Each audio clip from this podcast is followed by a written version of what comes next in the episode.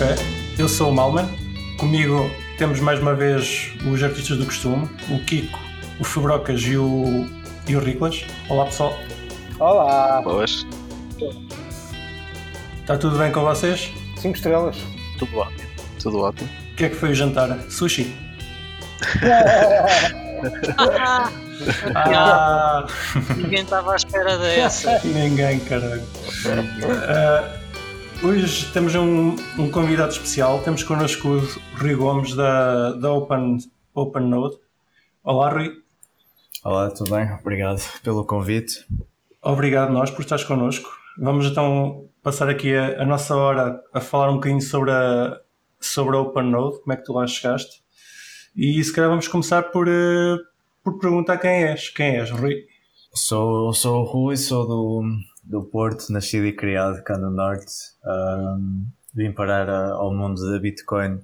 Já tinha algum conhecimento desde 2015, 2016, tinha ouvido falar, tinha uma conta na Coinbase onde tinha 11 euros em Bitcoin, mas entrei mesmo mais a fundo em 2018, quando comecei a trabalhar ah, no OpenNode com um, um português também, o João Almeida, que é um dos fundadores da, da empresa e que me convidou para o projeto quando estavam a tentar lançar para o mercado a primeira versão para tentar validar um bocado o projeto, convidou-me para dar uma mãozinha com umas coisas e depois a, a relação com, com a empresa acabou por, por crescer bastante e, e ficar a full time na empresa desde então.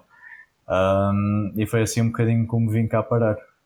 Ah, e desde então, pronto, tem sido. É um mundo difícil de entrar, mas mais difícil ainda de sair. Portanto, acho que agora vai ser complicado de deixar de. Já ficaste agarrado. É, exatamente. Já estás viciado. Bem-vindo ao grupo. Bem-vindo, exatamente. Então, A tua, a- só começaste a dedicar mais tempo ao cripto, então quando, quando te procuraram ou quando te apareceu a oportunidade de trabalhar com, com o OpenNode, com a empresa OpenNode?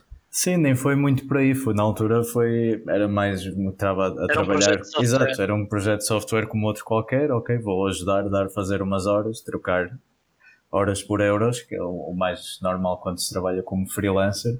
Mas depois, ao trabalhar com a empresa, é uma empresa com, com pessoas com uma visão muito, muito forte e muito pronunciada, e me fez-me questionar porque porque é tanta paixão por esta área, porque é, que, porque é que o produto em si faz sentido e quando se está a trabalhar numa coisa tantas horas por dia é normal questionar alguns dos, dos valores eh, por trás do, do produto em si e de, de tudo o que nós estamos a fazer. E foi aí que comecei a pesquisar um bocadinho mais no meu tempo livre, a ler alguns livros, o livro do Saifuddin, o livro do Andreas e foi aí que o conhecimento se foi um bocadinho como é que é dizer, foi Aprofundando. Exatamente, sim, foi fazendo umas coisas de um lado, porque é, que, porque é que as coisas técnicas têm tanto valor e ao mesmo tempo porque é que a teoria económica tem tanto valor e foi-se uma coisa encaixando na outra e, e pronto, e, e a partir daí pronto, fiquei mesmo a considerar-me um bitcoiner, mas não, não foi tanto o, o produto e estar a trabalhar na empresa deu-me exposição, e, mas foi a pesquisar sobre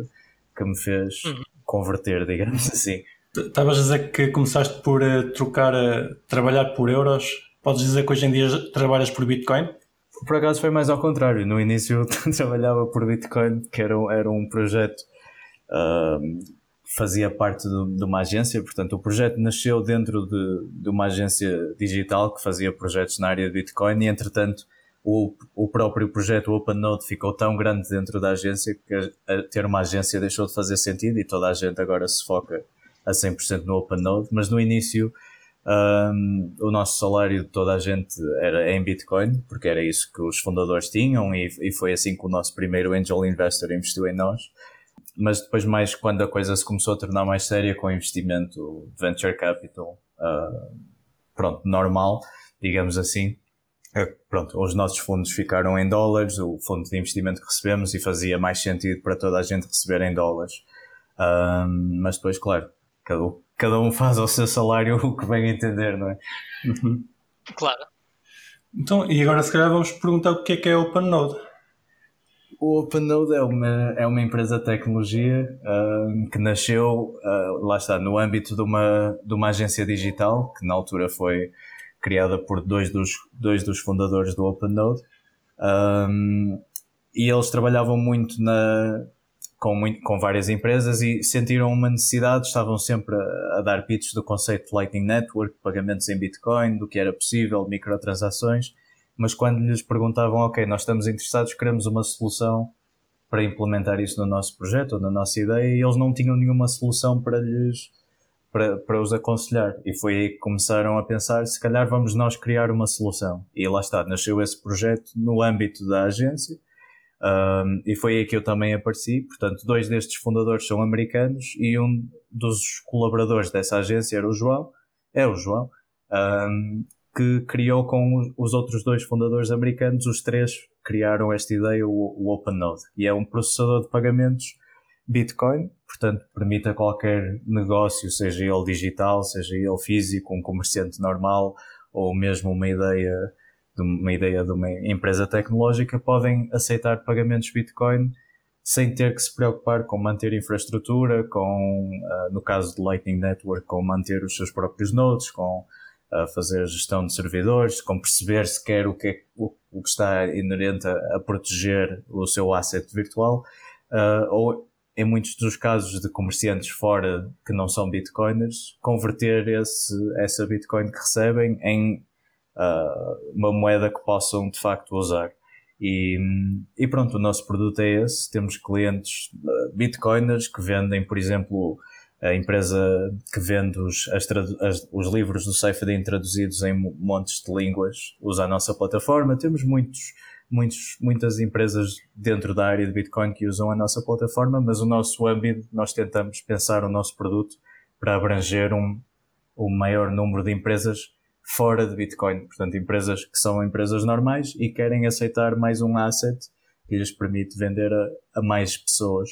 E muitas dessas empresas são empresas que acabam por ter alguma dificuldade em, em interagir com o universo bancário conforme ele existe agora. Portanto, muitas empresas que vendem coisas que não são ilegais, mas que por uma razão ou outra são mal vistas ao, aos olhos do, das instituições financeiras e acabam por ter muitas dificuldades em, em aceitar simplesmente um, um pagamento por um, uma transação 100% legal. Portanto, é, é uma grande, uma, um grande foco da nossa empresa, mas pronto, temos negócios de todos e qualquer tipo de, de coisas imagináveis. Portanto, uh, é isso que nós fazemos. Isso inclui uh, lojas físicas?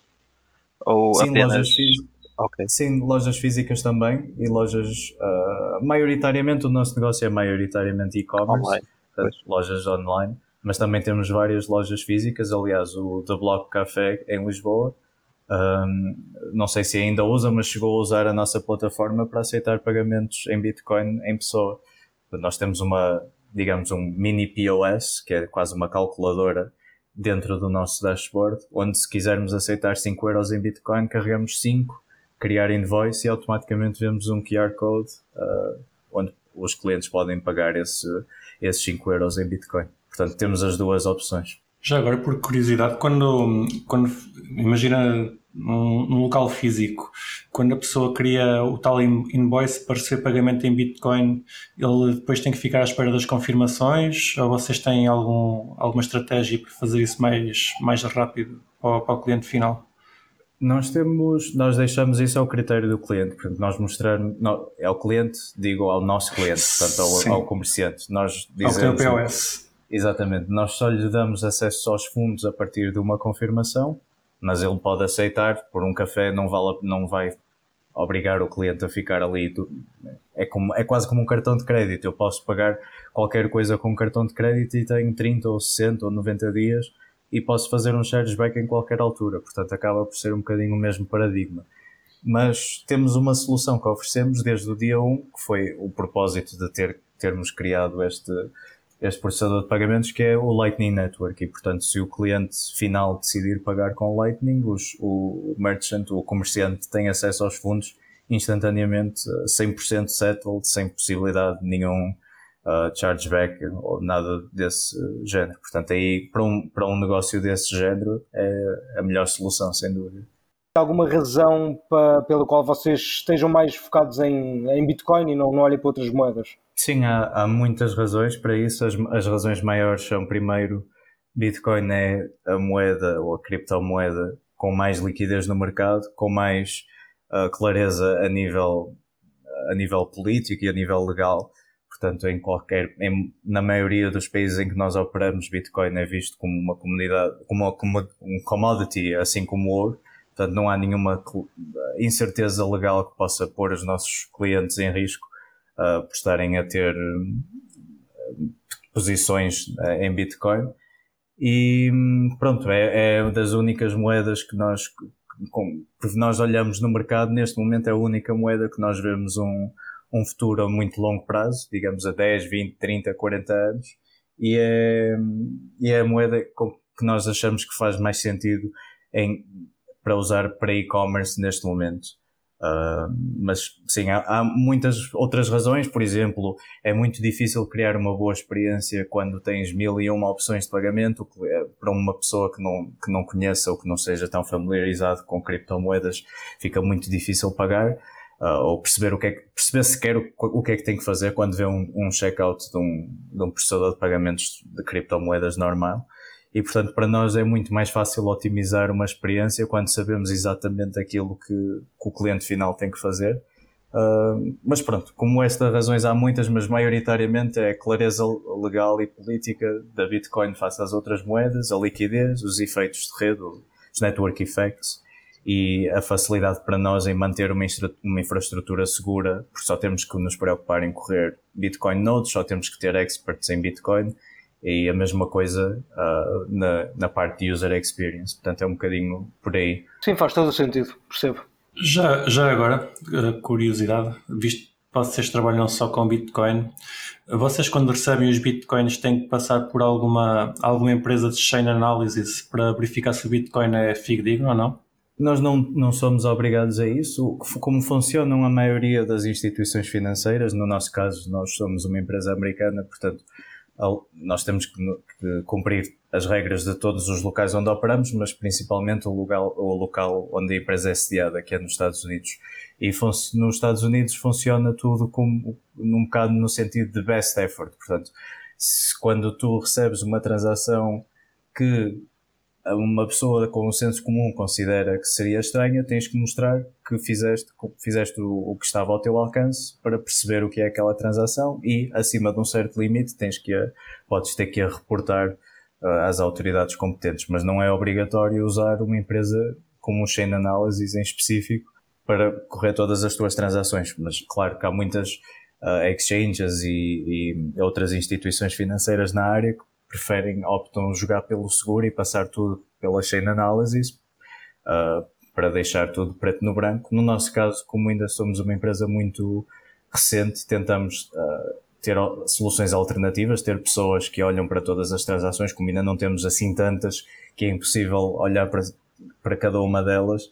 E pronto, temos, temos sim KYC na nossa plataforma, portanto, os merchants, os comerciantes que trabalham connosco têm que passar por um, um processo de KYC onde têm que se identificar a si próprios uh, e à sua empresa, no caso de, disso se aplicar a eles. Portanto, no caso de terem uma empresa, têm que passar pelo processo de verificação dos documentos da sua empresa e a partir daí depois temos uh, cheques, uh, cheques que fazemos acima de um certo volume, acima de um certo, de um certo valor por transação, uh, mas não, não trabalhamos neste momento com a chain analysis. Uhum. E, e, suponho que também nunca tiveram nenhum, nenhum problema com nenhum Bitcoin que, que depois fosse recusado no outro lado. Uh, algo tipo uma tainted coin? Sim, ou... sim. Exato. Não, não, nunca, nunca nos aconteceu, felizmente. Okay. Ainda bem. Temos um... sempre algum problema, é mais, é mais na parte é mais na parte fiat, digamos, quando estamos a trabalhar com euros ou dólares, sim, aí é uma dor de cabeça, muitas vezes temos que justificar mil e uma vezes que aquele merchant é uma, o comerciante é uma pessoa fidedigna e que temos todos os dados deles, mesmo, pronto, já temos passado. Ou seja, um, quando, estão, quando, quando, estão a enviar fiat para, para o vosso cliente.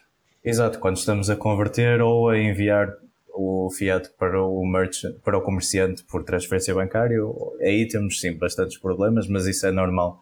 É, intera é sempre a interação uh, com o mundo uh, antigo qual é o país que tu poderias dizer que vos causa mais problemas? Nós neste momento é muito dependente. Eu posso, posso dizer que neste momento o país onde nós temos mais problemas a operar é no Reino Unido, mas não, mas não é por, por, por nenhuma razão em particular, é apenas porque os, os parceiros bancários com quem nós trabalhamos perderam uma licença que tinham lá ou perderam um parceiro que tinham lá e neste momento estamos com alguma dificuldade em operar nessa zona, mas é uma coisa pronto, que não é, não é geral, portanto qualquer outra empresa não terá dificuldade nenhuma em operar no Reino Unido. Nós neste momento estamos com alguns problemas eh, locais e particulares a nós, mas não temos no geral assim grandes problemas em, com nenhum país em particular, mas operamos sobretudo Pronto, há muitos países em que não podemos sequer operar porque não temos licenças para, para esse efeito, mas no, nos países em que temos licenças normalmente é, é, é mais,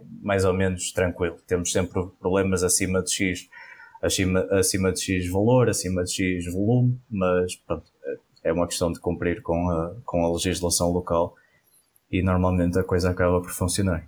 Os, os merchants que recebem em BTC fazem settle para fiat ou podem uh, ficar com Bitcoin? Nós temos, damos uh, três opções. Portanto, um merchant, um merchant pode optar por todos, uh, todo o BTC que recebe ficar em BTC, pode optar por todo o BTC que recebe ser convertido uh, em, na sua moeda local e nós oferecemos, a oferecemos o exchange rate garantido Portanto, se nós, se enquanto merchant eu pedir 100.00 euros, nós garantimos que quando o, o cliente final pagar, seja 10 minutos, seja uma hora depois, nós garantimos os 100.00 euros na sua conta bancária.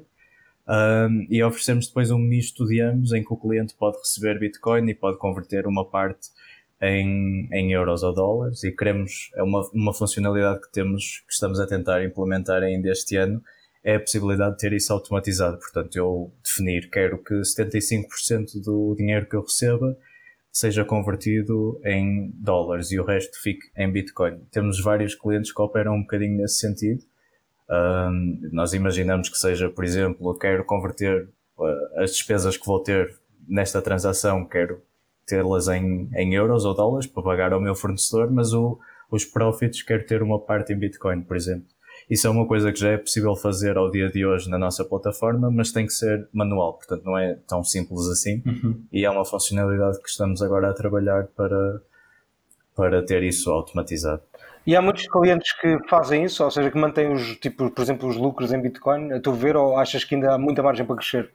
A, a, a, a grande maioria converte para, okay para moeda local. Exato. Mas tem, é muito dependente do, do comerciante em específico com quem estejas a, de quem estejas a falar. Nós trabalhamos com várias empresas que, que, que já estão em Bitcoin há muitos anos e que mantêm todos os seus profits e muitos deles até todos o seu, todo o seu, toda a sua receita em Bitcoin. Portanto, é, depende muito, mas a grande maioria sim converte em, em moeda local e é, é um, um desse, é esse mesmo o, o nosso, um dos nossos pontos de valor, não é? Porque se, for, se só quisermos receber Bitcoin, uh, há soluções self-hosted que acabam por funcionar, se bem que nós nessa área também temos algumas vantagens, mas nós, nós tentamos mesmo abranger e o nosso foco é mesmo clientes que não são Bitcoiners e que não, não querem propriamente ter exposição a Bitcoin e portanto também por, por, nos focarmos tanto nesse mercado acabamos por ter mais comerciantes nesse mercado também. Yeah,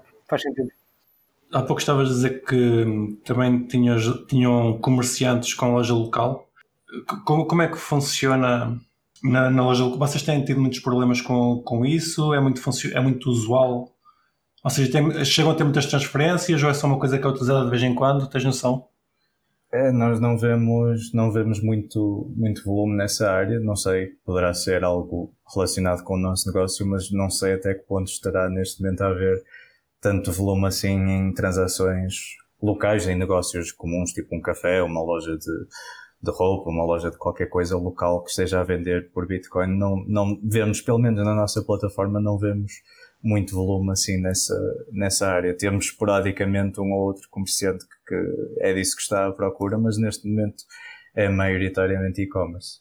O que acaba por fazer sentido, sendo Bitcoin uma moeda que nasce num paradigma digital, é, é normal que acabe por ser usada também mais de forma digital, não é?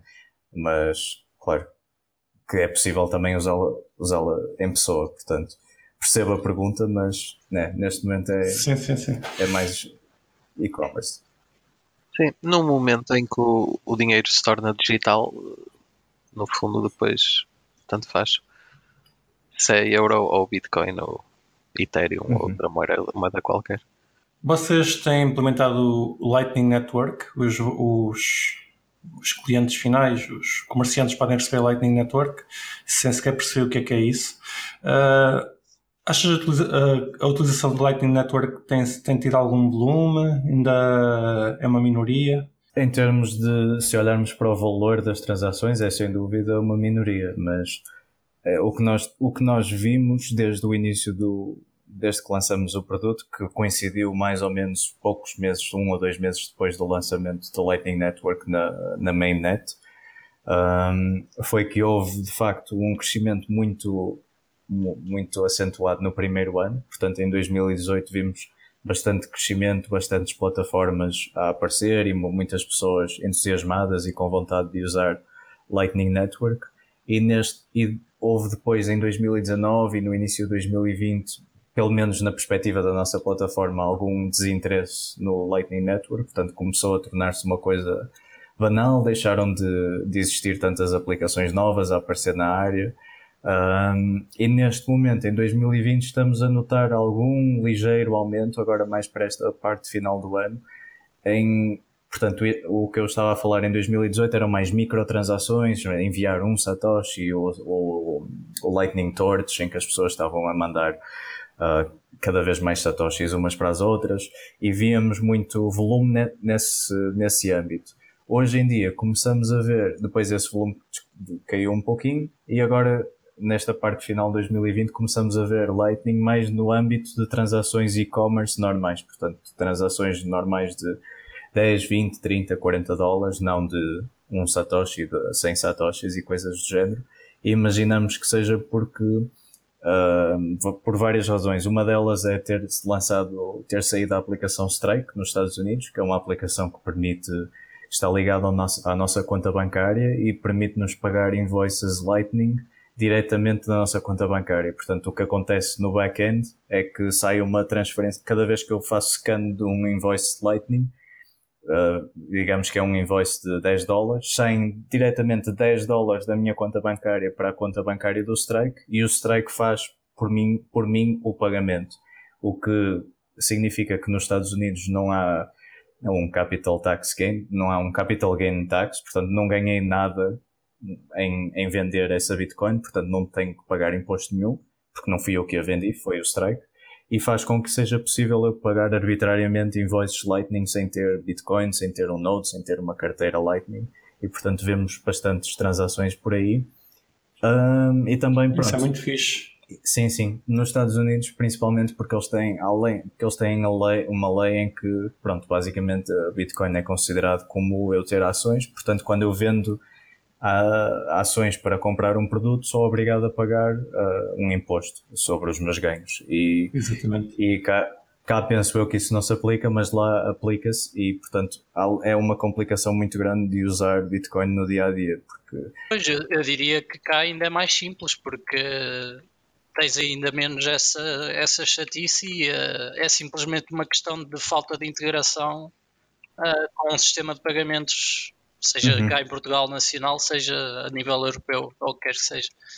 Uh, acho que é mesmo simplesmente se alguém uhum. quiser juntar-se à equipa do, do Strike para ir fazer aí um, uma integração nossa. Sim, eu acho que na, na Europa temos o Bottle Pay, que, uh, que, está agora em beta, penso eu, ou vai sair agora a beta. O Bottle Pay era uma, uh, uma wallet que apareceu, penso que em 2019 ou em final de 2018 que era uma wallet custodial de Lightning, portanto, uh, era uma wallet web em que eu podia, por exemplo, mandar pelo Twitter, mandar 100 satoshis para alguém, mas eles, entretanto, acabaram por fechar o produto por razões legais, por, para cumprir com, uh, com leis de money laundering que apareceram na Europa o ano passado.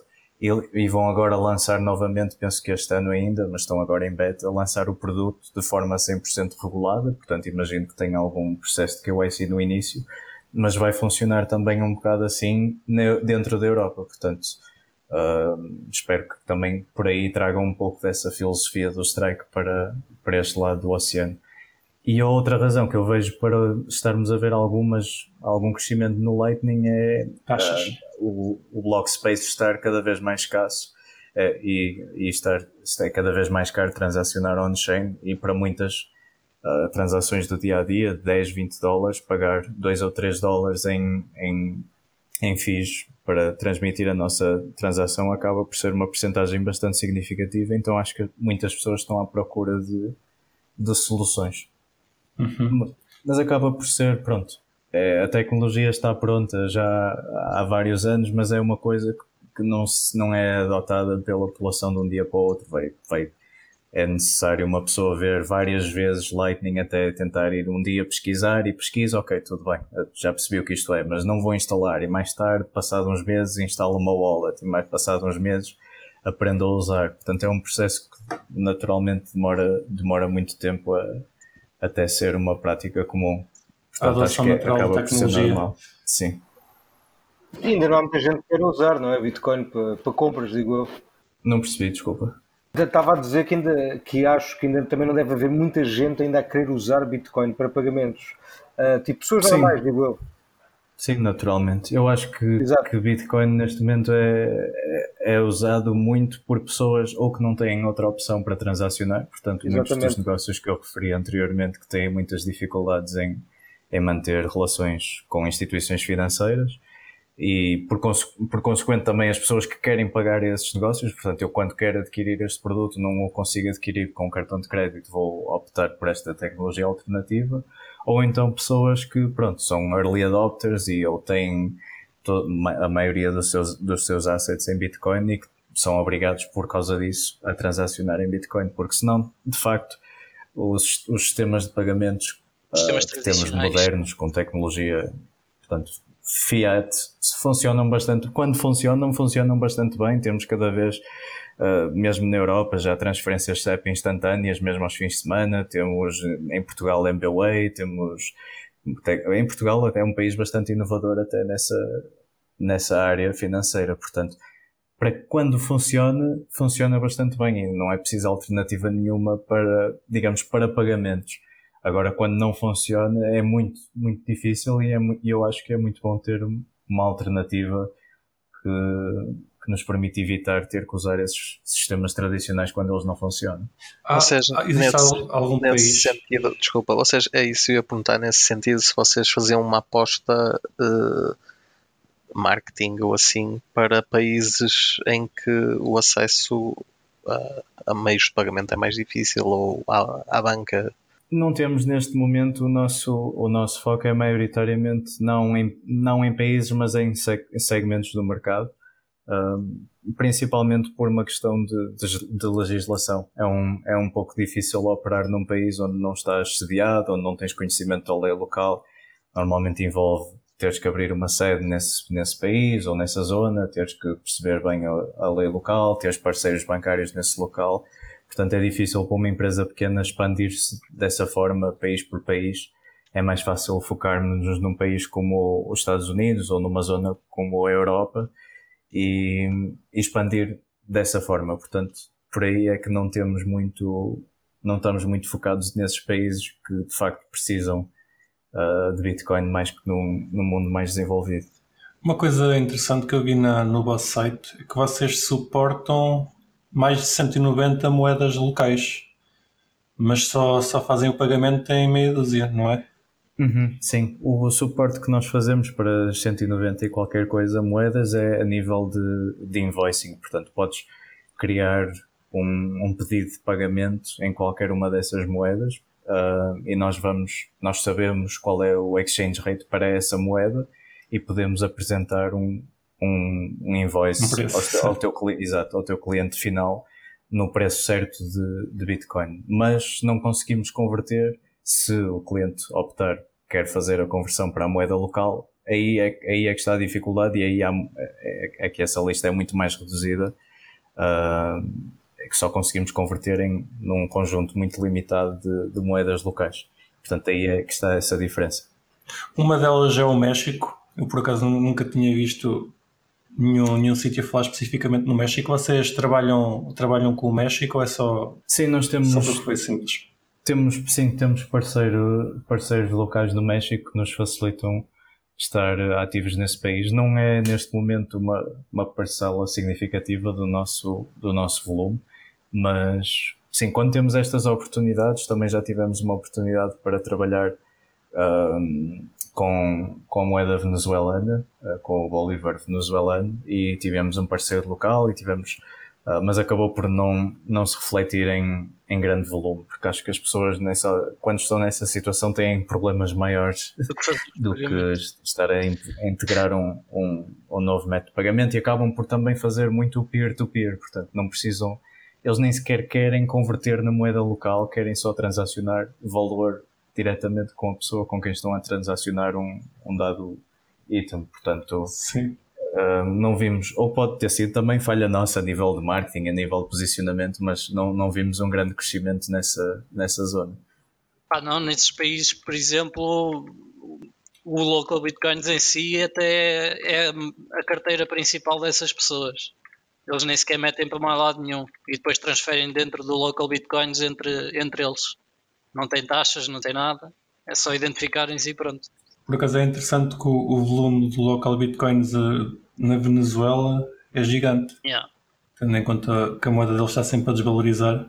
Estava no outro dia a ouvir um podcast que até de, um, de alguém que estava a analisar o volume de Bitcoin que se move pelo local Bitcoins e ele até estava a constatar, ou pel, e pelo, acho que pela, Hum. pelo local Bitcoins e pelo Paxful, e ele estava a constatar quando houve, não sei há quanto tempo, mas houve um blackout muito grande na Venezuela que notou uma notou-se uma quebra gigante de volume, não só na Venezuela, mas também em todos os outros em vários outros países adjacentes ou ali próximos, que estavam a fazer remittances, portanto estavam a enviar valor de volta para, para casa, para a Venezuela, e viu-se um decréscimo de volume gigantesco. Portanto, não só o volume na Venezuela é muito grande, mas também de pessoas fora de da Venezuela, que são venezuelanos, a mandar dinheiro para, de volta para casa. Portanto, é, nessa situação é para transmissão de valor é sem dúvida a tecnologia indicada.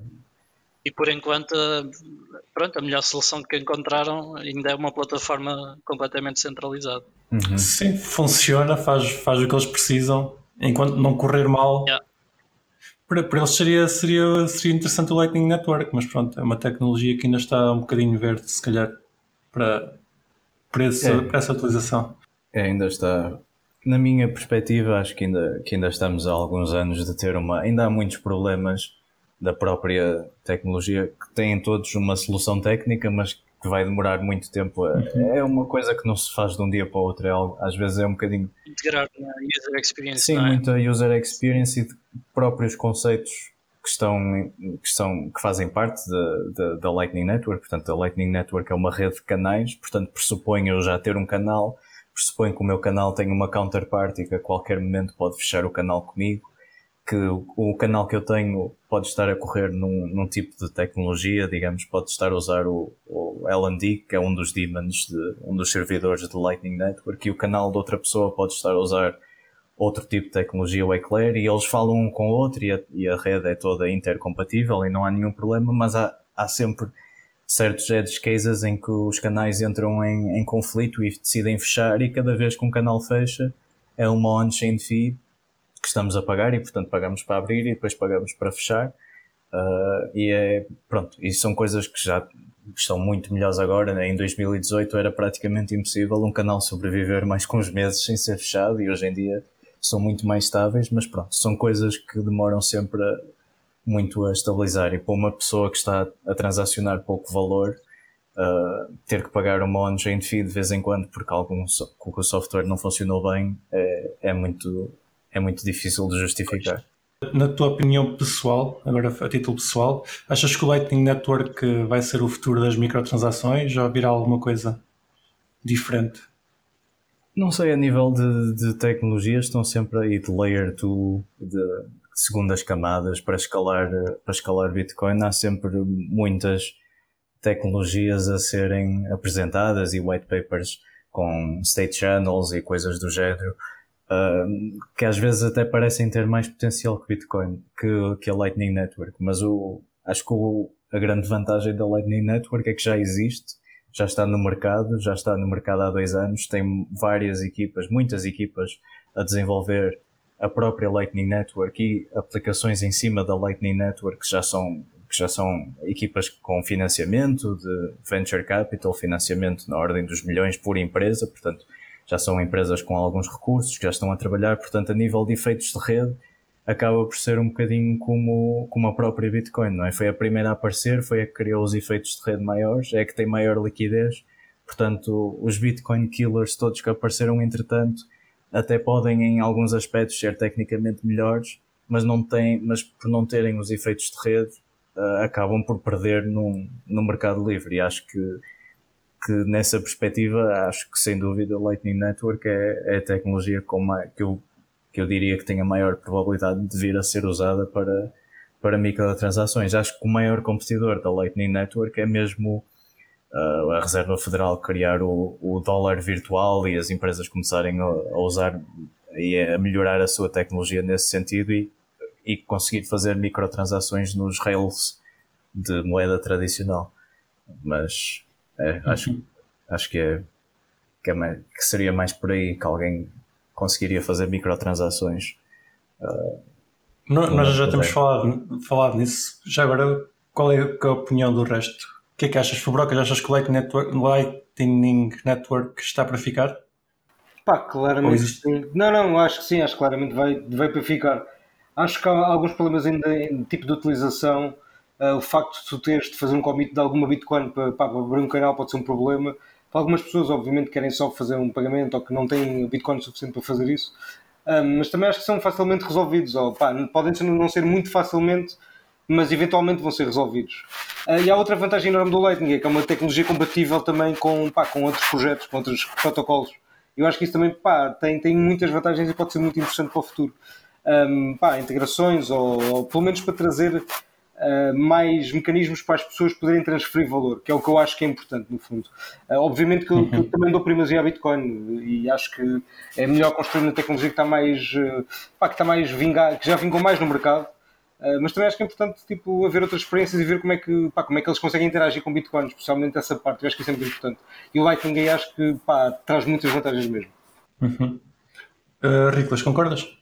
Sim, concordo em quase, quase todos ou todos os aspectos. Uh, neste momento é claramente a melhor solução para fazer micropagamentos, pelo menos dentro da rede da Bitcoin, isso é de certeza. Exato. Uh, e uh, acho que já tem muita atração, como o Rui estava a dizer, e sinceramente acho que é só uma questão de tempo até os os maiores problemas serem adequadamente resolvidos e uh, começarmos a ter aí mais, mais carteiras na, nas mãos do, do povo. Uhum, mais diversidade. Sim. O que é que achas, Kiko? Uh, pá, tenho uma visão um bocado. Uh, em relação à, à, Lightning, o, facto de, no fundo, lá está, de se ter que criar os canais e disso ser complicado para o, para o utilizador final uh, cria alguma fricção e cria, vai criar uh, uma questão, vai passar a ser custodial, quase certeza, não é? E se calhar é uma das razões pelas, pela qual não é usado na Venezuela, porque eles usam o Bitcoin porque perceberam que, que se tinham que afastar. Mas eles usam custodial na mesma, no, no caso do local Bitcoins. Exatamente. Nem, nem será por aí a razão. Mas, mas podem a qualquer momento transferi-lo para, para, para, a carteira deles, não é? Podem, enquanto o governo não fechar o acesso ao site, podem fazer Sim. o que quiserem. Se calhar pagam mais pela taxa de transação no Bitcoin do que, do que o ordenado mínimo. Pois é, que ali a questão é, é, tal, é tal coisa, enquanto as transferências dentro da plataforma forem grátis, Exatamente. Uh, eles não têm qualquer incentivo para saírem da plataforma. Foi claro, faz sentido, não é? Exatamente. Em relação ao, Lightning, eu também estou só um bocado de acordo com, com o Kiko. Acho que, que a longo prazo vai se tornar uh, maioritariamente uh, centralizado e custodial. Faz, não, faz, faz, é mais simples de, do, que, do que. Sim, para garantir a tal user experience. Sim, Sim, para conseguir e... a user experience que se espera, não é? E a maior parte dos utilizadores não está nem, nem sequer importado com isso. Já hoje em dia deixam nos exchanges, portanto, só vão deixar noutro sítio. Sim, aí acho que vão haver várias soluções técnicas que vão fazer com que seja muito mais.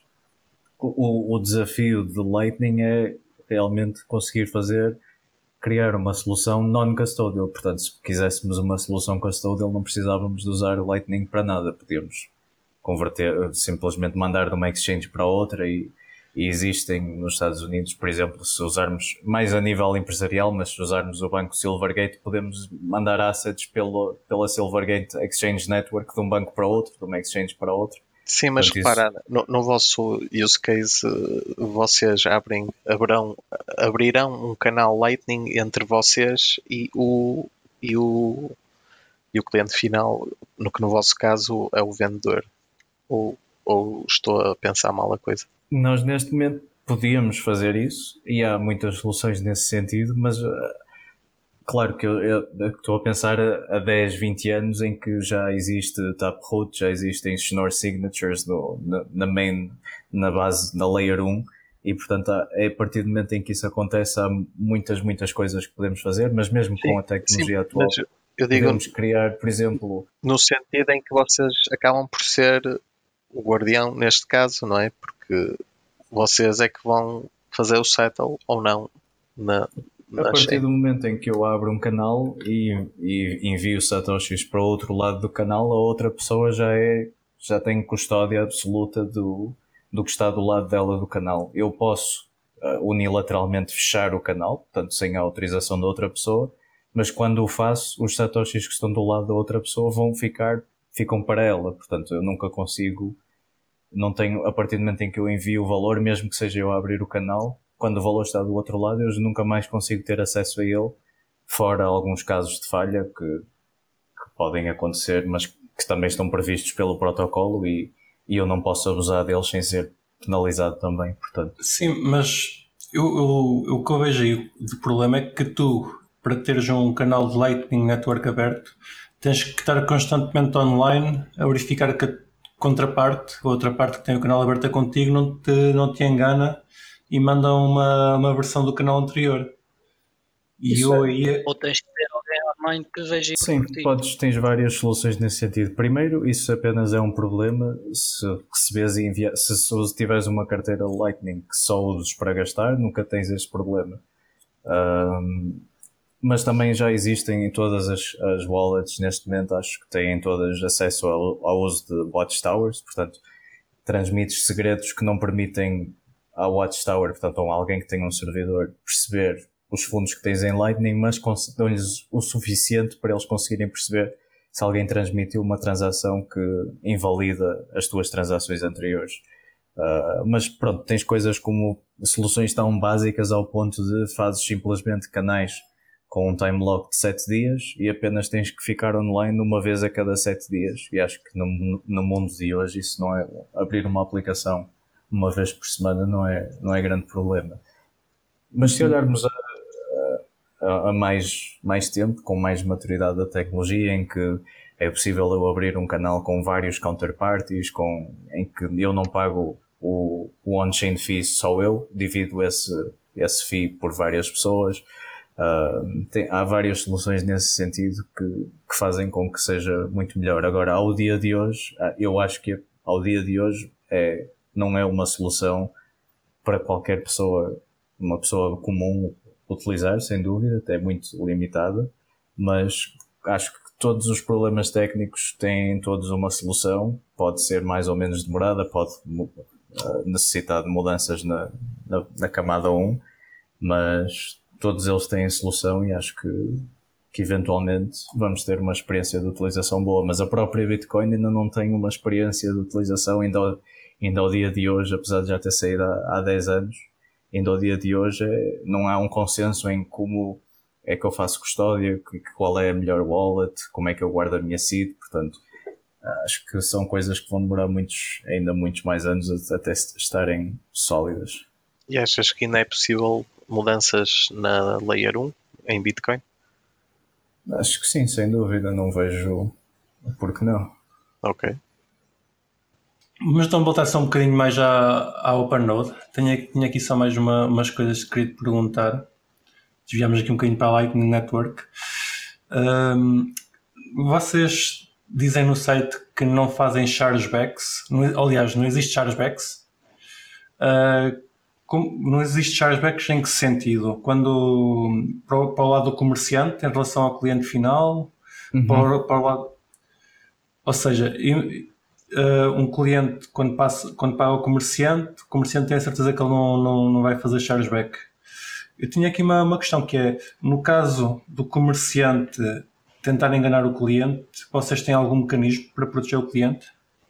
Nós não, não temos nenhum. O, o, o grande valor de não existirem chargebacks é que os chargebacks, principalmente em indústrias de, consideradas de alto risco, uh, que têm este nome que parece muito assustador, mas é apenas um, uma indústria que não é bem vista aos olhos de uma instituição financeira por qualquer razão, razões religiosas, razões de qualquer uh, que seja o, qualquer que seja a razão.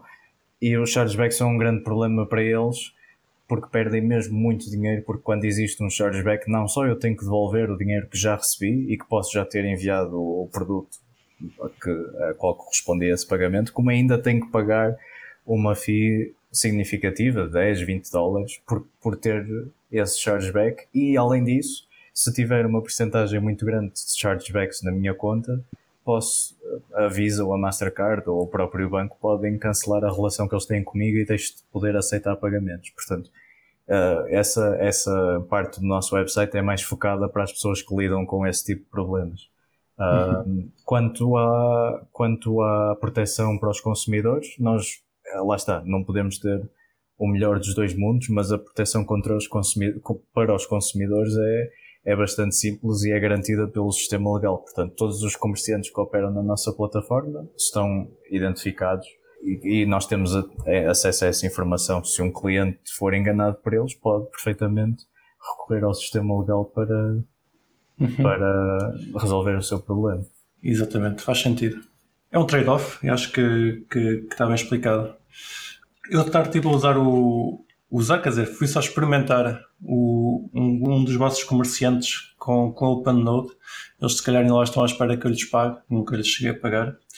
E uh, achei bastante, bastante simples uh, a integração do, do OpenNode, que foi, foi bastante simples de perceber como é que, como é que tudo funcionaria, mas fiquei com, com uma dúvida. Uh, só me apareceu a opção para pagar o QR Code, o endereço, a quantidade, e não me apareceu o tempo que eu teria que pagar. Por norma, no, noutros concorrentes vossos é de 10 minutos. Uh, como é que vocês fazem em relação ao tempo de, que, que o consumidor tem para, para fazer, efetuar o pagamento?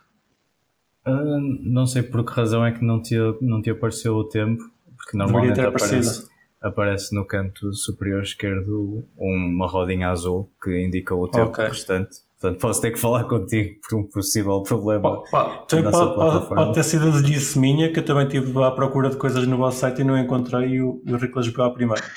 Isto, isto é já na parte do, em, que, em que vês o, o QR Code. Eh, acho que há, no canto superior esquerdo tens, tens lá o tempo restante. Nós fazemos também uns 10 minutos.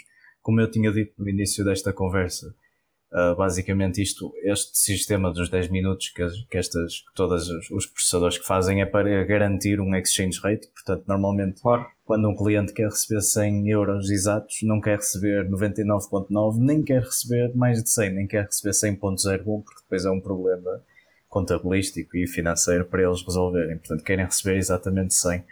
E portanto 10 minutos é uma margem que nos permite com alguma segurança Uh, ter, temos sempre algum risco e muitas vezes perdemos dinheiro e muitas vezes fazemos dinheiro, mas em média permite-nos estar mais ou menos numa, com uma margem de segurança, conseguir garantir a exchange rate. Portanto, tens 10 minutos para, para fazer o teu pagamento em zero, em zero conf, portanto não é preciso confirmar, só precisas de o enviar em 10 minutos, não precisas de que ele confirme uhum. em 10 minutos. Um, e a cada 10 minutos pronto, simplesmente o, o quote que vês, portanto, o, o, preço em Bitcoin que vês atualiza e, pode, e tens mais 10 minutos e nós fazemos esse processo. Ou seja, não, não, não, não tenho que voltar a, ao, ao, ao, comerciante e fazer novamente a compra. Vai, vai, vais-me simplesmente atualizando Exato. O... Nós, a cada 10 minutos atualizamos o, atualizamos o invoice e a, a, acho que é, salvo erro, 24 horas que o invoice expira. Portanto, não estamos perpetuamente a atualizar todos, todas as transações que não foram pagas na nossa plataforma. A partir de 24 horas tens que voltar ao comerciante, mas até lá de 10 em 10 minutos atualiza. Salvo a exceção em quando o merchant não quer converter em Bitcoin, neste momento, uh, temos um, um tempo de 60 minutos. Portanto, não somos tão agressivos porque não temos que o, que o converter. Portanto, não temos risco de uhum. conversão. E, portanto, estamos 60 minutos. Uh, mas para quem, no, na maioria dos casos, vai, vais ver o timer de 10 minutos.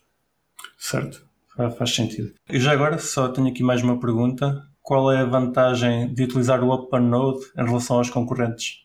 Uh, depende muito do, do concorrente com, com, no qual estejas a referir. O maior concorrente da nossa área é o BitPay, o Coin Payments, mas maioritariamente o que as pessoas conhecem mais na área é o BitPay. Eu diria que a vantagem neste momento é que oferecemos interoperabilidade e o BitPay penso que no, neste ano já uh, decidiu desistir da ideia de, de, precisarem de wallets específicas para pagar os invoices deles, mas oferecemos essa interoperabilidade com, também com Lightning Network oferecemos uma experiência de pagamento mais simples por não suportar tantas moedas, portanto é bastante óbvio o que é que tens que fazer. Temos um Help Center diretamente no checkout que te explica o que é que está a acontecer, o que é que é on-chain, o que é que é Lightning e, e podemos nos dar ao luxo de fazer essa explicação porque sabemos exatamente o que é que o cliente vai usar para pagar. E a nível de, pronto, enquanto isto é vantagens técnicas é ter uh, suporte para Segwit, suporte Lightning, Uh, temos várias, várias funcionalidades, portanto, se fores um developer, a nossa API dá-te acesso completo à tua conta OpenNode, portanto podes receber Bitcoin por on-chain ou por Lightning, enviar Bitcoin on-chain ou por Lightning. Temos também a possibilidade de fazer setup, por exemplo, se quiseres fazer um serviço em que tu recebes uma parte, um serviço tipo Uber, em que a Uber recebe 10 euros, fica com 2 e paga 8 aos, aos, ao, a quem está a conduzir. Uhum tens possibilidade de fazer isso programaticamente na nossa, na nossa API e portanto isso é uma coisa que os nossos, que os nossos concorrentes não, não fazem. Todos eles têm uma API, mas é sempre muito limitada, nunca te dá acesso total à, à, tua conta, não te permite fazer enviar Bitcoin arbitrariamente.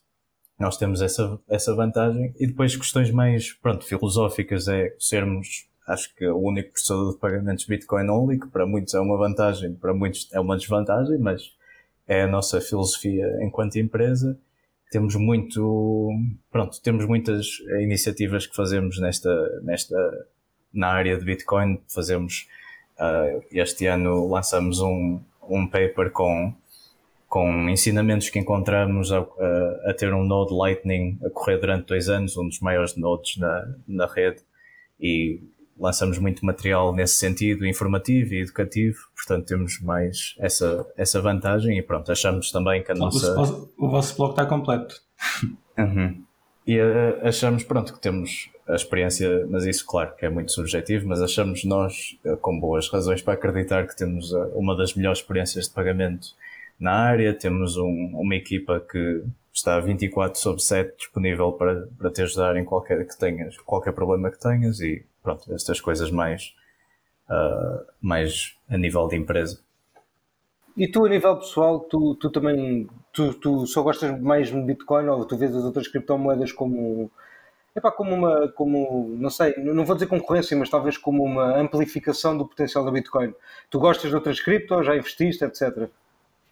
Não, eu já tive há uns anos outras, outras moedas, acho que já toda a gente mesmo quem é Bitcoin only já passou por essa fase. Neste momento não vejo como não vejo como uma concorrência, vejo simplesmente com são, são coisas com objetivos diferentes. Portanto, acho que Exato. Bitcoin é a única que tem o objetivo de ser algo passível de substituir o ouro, de, de ser uma moeda que é justa, portanto não é, ninguém pode inflacionar, ninguém pode deflacionar, as regras são claras, são estas e é o que é, e, e só se propõe a ser dinheiro. Portanto, acho que é a única nesse sentido, uh, e é nesse sentido também que eu, que eu invisto e que tenho uma posição Bitcoin. Uh, e não vejo mais nenhuma moeda a tentar competir nesse sentido, portanto não posso dizer que as outras sejam concorrência ou têm objetivos diferentes. Algumas querem ser uma coisa, outras querem ser outra, mas acho que nenhuma quer ser dinheiro assim como Bitcoin uh, quer. Ou se calhar querem, mas uh, já, já entenderam que não têm essa capacidade. Sim, mesmo as que querem, acho que há sempre uma, uma falha ou outra a nível de distribuição inicial, a nível de terem um, uma figura muito representativa de porque uma, uma das coisas que faz Bitcoin ser um dinheiro melhor é o seu fundador ser anónimo e não ter uma, uma posição forte, aliás, nenhuma posição face ao que está a acontecer em Bitcoin e acho que acaba por tornar o torná-lo uma moeda melhor e as outras acabam por sempre ter esse handicap.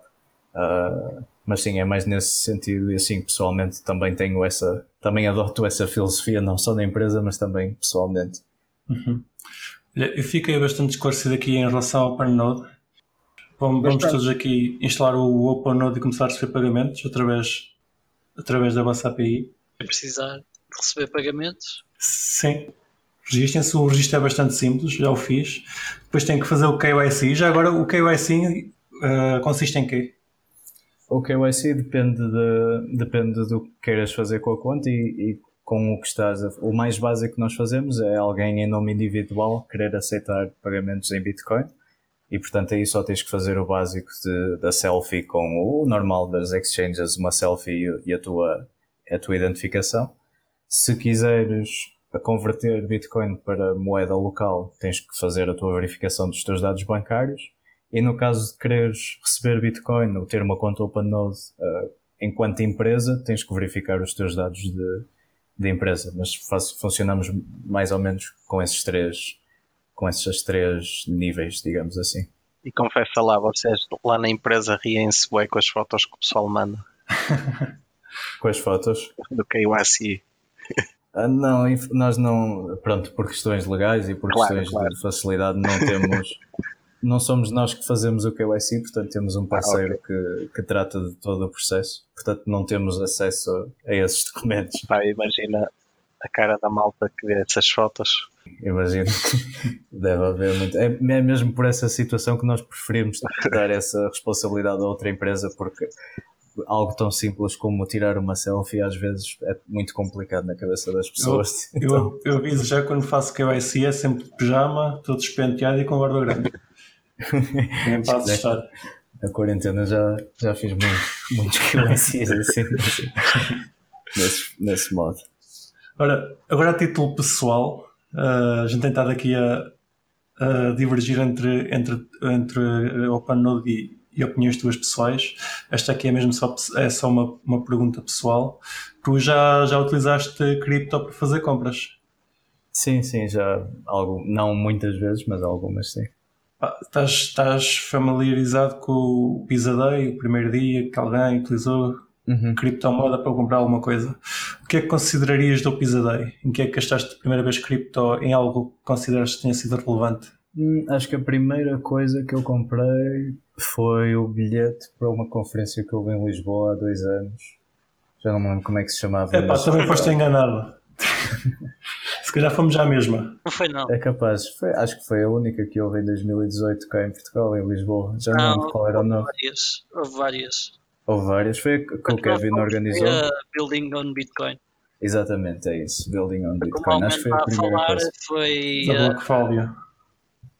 Foi o quê? Exato. A Blockfolia do Blockfolio, exato. Diz lá quantos mil euros é que essa conferência te valeu? Ah, não, tem sido muito. Acho, acho que na altura o preço estava mais ou menos como está agora, se calhar nos 8 mil. Ah, então. É, portanto, não foi muito. Uhum. Olha, gostei de estar aqui à conversa contigo. Uh, foi bastante elucidativo aqui a explicação que nos fizeste da, da OpenNode. Uh, vocês têm mais alguma coisa que queiram perguntar aqui ao, ao nosso amigo Rui? OpenNode e do Lightning em si acho que foi muito fixe. Porque sim, sim, sim. ainda não tínhamos tido ninguém com um conhecimento decente em Lightning. E então, pelo menos, já deu aqui mais umas luzes para, para o resto do público, pelo menos procurar ah, os conceitos que foram aqui falados. Uhum. Se, tiverem, se tiverem mais algumas dúvidas que nos queiram pôr, podem-nos sempre mandar um e-mail para geral.criptocafé.pt Podem-nos mandar um tweet também. Exatamente, CryptoCafé.pt Nós estamos em todo lado, até no Telegram, pá. Até no Telegram. Uh, obrigado por ter estado connosco, Rui. Foi um prazer estar aqui a conversa contigo. Obrigado pelo convite. Se nós quisermos contactar, como é que fazemos? O nosso site da empresa é openode.com. Uh, podem nos encontrar lá, podem se registrar. Tem no, no, canto inferior direito uma maneira de entrar em contato connosco. Eu também estou nesse, nesse chat de suporte, portanto posso contactar por aí. A, a nível pessoal, uh, acho que a maneira mais fácil é no Twitter. Estou no. Meu handle é o número 8, depois bit e depois Gomes. Uh, tudo junto. 8 bit Gomes. Exato, e acho que me. Ou para, só se procurarem só Rui Gomes ou Panote, provavelmente também vão, vão lá parar. Mas acho que é a maneira mais fácil. As minhas mensagens, os DMs estão abertos, portanto, se tiverem alguma dúvida, alguma questão, disponham. Uhum. Ok. Obrigado mais Muito uma obrigado. vez e nós vamos despedindo, não é, malta? É isso, obrigado. Boa noite. Muito obrigado, Rui. Obrigado, eu. Boa noite. Até o próximo. E não se esqueçam de nos seguir na vossa plataforma favorita, seja ela qualquer podcatcher, Spotify, YouTube ou Library. Entrem na nossa comunidade crescente no Telegram ou sigam-nos no Twitter em CryptoCafépt e partilhem este episódio com os vossos amigos. Até para a semana!